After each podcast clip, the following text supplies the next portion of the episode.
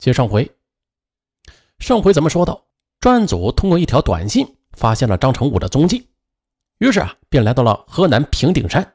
可就在他们即将行动之际，这化名为张文的张成武却又去了河南省鹤壁市。专案组也是紧随其后，也啊赶往了鹤壁市。可是来到鹤壁市的时候，他们又一次扑了一个空。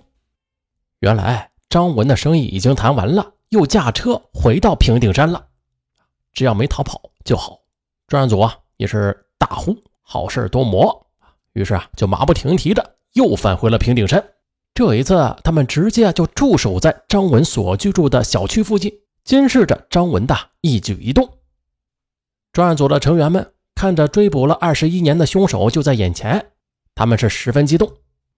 不过呀，越是这种时候，越要冷静沉着啊，避免出现任何的失误。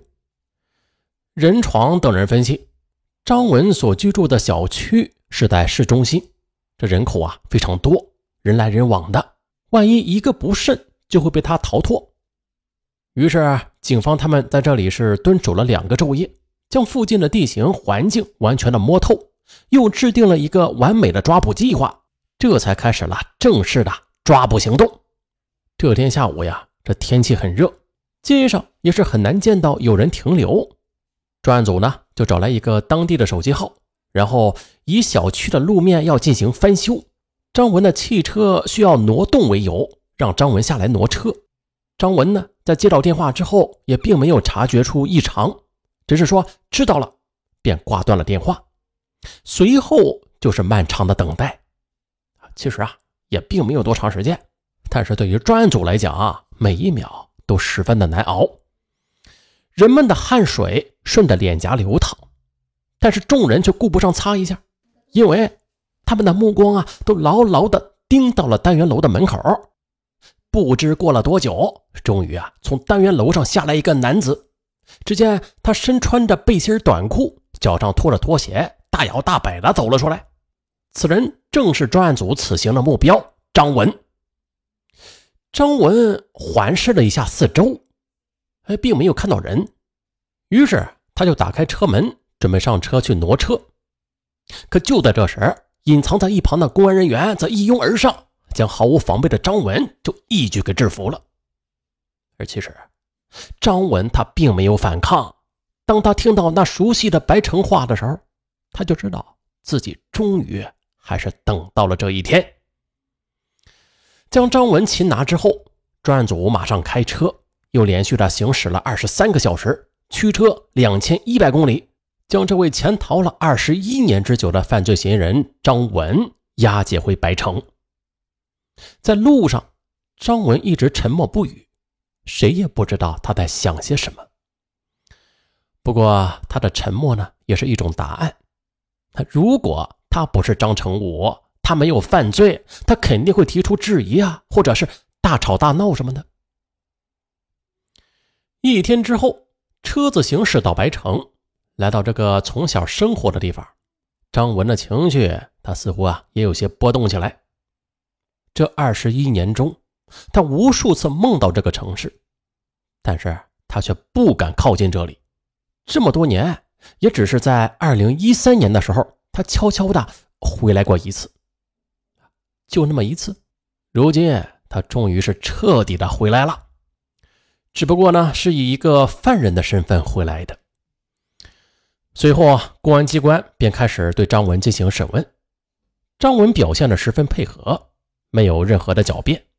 他承认自己就是张成武，当年杀人之后就潜逃到了河南，在那里先是过了一段隐姓埋名的生活。他呢不敢使用自己的身份，因为没有身份，在很多事情上都是极为不便。因此呀。他又通过各种手段伪造了一个身份，并且成功的办理了身份证，成为一个操着东北口音的平顶山人。对于杀死黄警官的事儿，张成武表示自己十分后悔。他说他当时是喝了很多酒，喝了酒之后就只想着要在小弟面前吹嘘，结果下手没有轻重，就杀死了黄警官。在逃的这二十一年。他为了不暴露身份，基本上是不和家里人联系的。即便有一些联系吧，也要通过各种隐晦的方式进行。初时啊，在异地他乡开始新的生活，没有家人，没有朋友，这让他倍感孤独。尤其是逢年过节的时候，他呀都是彻夜难眠。后来呀，在记者对张成斌的采访中，他表示自己以为已经隐藏的很深、很稳妥了啊，也与家人呢割裂的非常干净。但是不曾想啊，最后还是被警方给识破了。再后来。张成斌得知自己之所以会暴露，就是因为那句“南河山顶文武双全，值此佳节啊，奉送祝愿”的新年贺词。张成武一声长叹，在他看来呀，这就是命中注定的。当时正是春节，他独自一人在异乡，没人管，没人问，思乡之情不由得就更加浓烈起来。他不知道这个世界上还有谁记得他。也不知道家里人是否还想着他，所以他忍受不住强烈的情感，就发送了那样的一条彩信。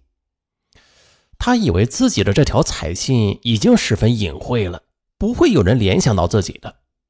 但是呢，天网恢恢，疏而不漏，就是这样一条暗语式的祝福彩信，让他最终是落入了法网。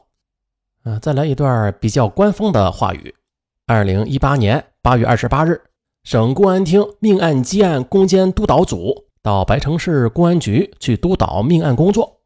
督导组成员对桃北区破获的八二三张成武杀人案给予了高度的评价，认为该起命案是曲折离奇啊，能够用较短的时间快速的侦破，充分的显示了白城市及洮北区公安局的破案水平啊，为全省命案积案百日攻坚行动添上了浓墨。重彩的一笔啊！接近尾声了啊！通过这起案件，能给我们什么启示啊？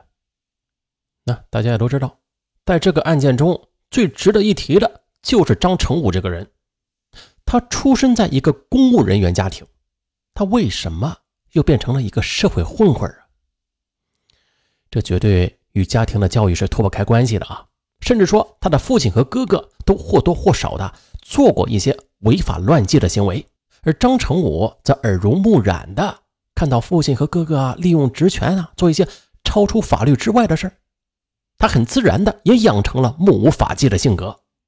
因为在张成武看来，即便是自己出了问题吧，他有自己的家人罩着呢，任何问题都可以大事化小，小事化了。尤其是前面两次的盗窃案中，张成武没有受到任何的惩罚。这让他觉得，哎呦，自己在白城啊，完全是可以只手遮天。然后就导致了最后的命案的发生。当然，作为曾经受过教育的人，他也明白杀人案与其他犯罪的区别。但巧合的是啊，当天他喝了很多酒，虽然酒不是违禁品吧，但是却是情绪的催化剂。而在酒精的作用之下，原本就目无法纪的张成武。终于是没有控制住自己，在酒精的加持下，最终是犯下了滔天罪行。好，至此八二八案到此全面侦破。啊，可能有听友就要问了啊，他是怎么判的呀？抱歉，官方没有给出结果，上文呢也不得而知。嗯，说实话呀，上文也是特别特别想知道结果啊，想知道判决结果，但是真的不知道。好了，就这样吧。拜拜